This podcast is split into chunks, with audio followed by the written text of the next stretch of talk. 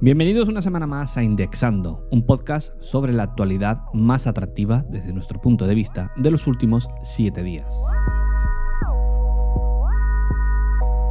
En la demostración número no sé cuánto mil, bueno, lo barato acaba por salir caro. Sí, se ha vuelto a producir otra de esas historias sobre cargadores de baja calidad y sobre todo con precios muy económicos que ha vuelto a llamar la atención de quienes seguimos la actualidad tecnológica. Y es que un usuario ha visto cómo su Surface y su monitor acababan siendo dañados al hacer cortocircuito el cargador que estaba utilizando para alimentar el dispositivo, para cargar la batería del mismo. Así que esto es una nueva advertencia de que, aunque pueda resultar muy tentador adquirir todos esos pequeños accesorios de nuestro día a día al precio más económico posible, la verdad es que en productos como un cargador o como, bueno, ese tipo de accesorios que son imprescindibles para el día a día, lo cierto es que merece la pena pagar por un producto de calidad aunque nos cueste más caro, porque luego pasa lo que pasa y nos arrepentimos. Cuando abres tu navegador, ya sea Google Chrome, Safari, Firefox, el que sea, ¿cuál es la página de inicio que tienes? ¿Es la de Google? Bueno, pues bien, si utilizas la página de Google como página de inicio al iniciar, valga la redundancia, tu navegador web, lo cierto es que la compañía, bueno, está probando alguna que otra mejora mediante la visualización de más widgets en dicha pantalla. De esta forma vas a tener más información útil, como por ejemplo el tiempo u otras cosas similares.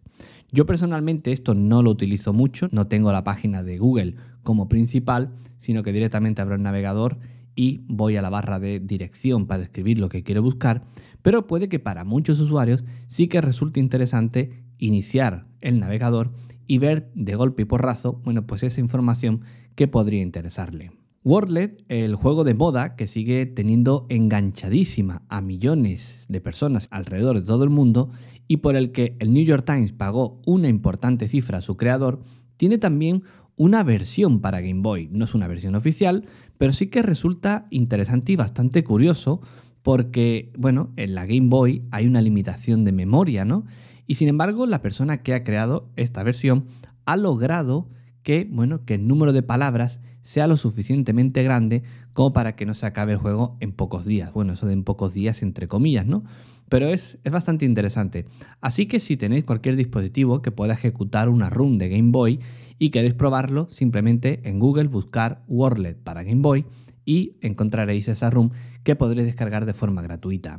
Hablando de dispositivos, ya acabé las pruebas con el S22 Ultra de Samsung, con el Galaxy S22 Ultra, y tengo que decir que es un telefonazo lo que la compañía coreana ha logrado. Es una maravilla en todos los sentidos, el S Pen resulta muy útil y tanto por pantalla como por capacidades fotográficas es un producto que se disfruta mucho. El único punto negativo, más allá del precio, que alguno le podría sacar es que utiliza Android. Si eres usuario de iOS, lógicamente pasarte al sistema operativo de Google puede que no te convenza, pero si te apañas, lo cierto es que si buscas un teléfono de gama alta, ahora mismo se me ocurren pocas opciones mejor que este S22 Ultra.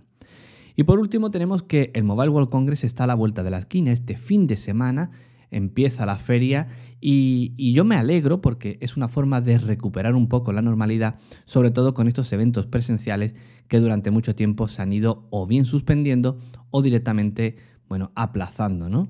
Veremos si, si esta tónica de recuperar los eventos se va extendiendo, se va haciendo más normal y poco a poco, bueno, pues podemos, puedo conocer los productos de una forma muy diferente a lo que sería tenerlo en casa que ambas partes tienen sus pros y sus contras, pero de vez en cuando un viajecillo no está nada mal.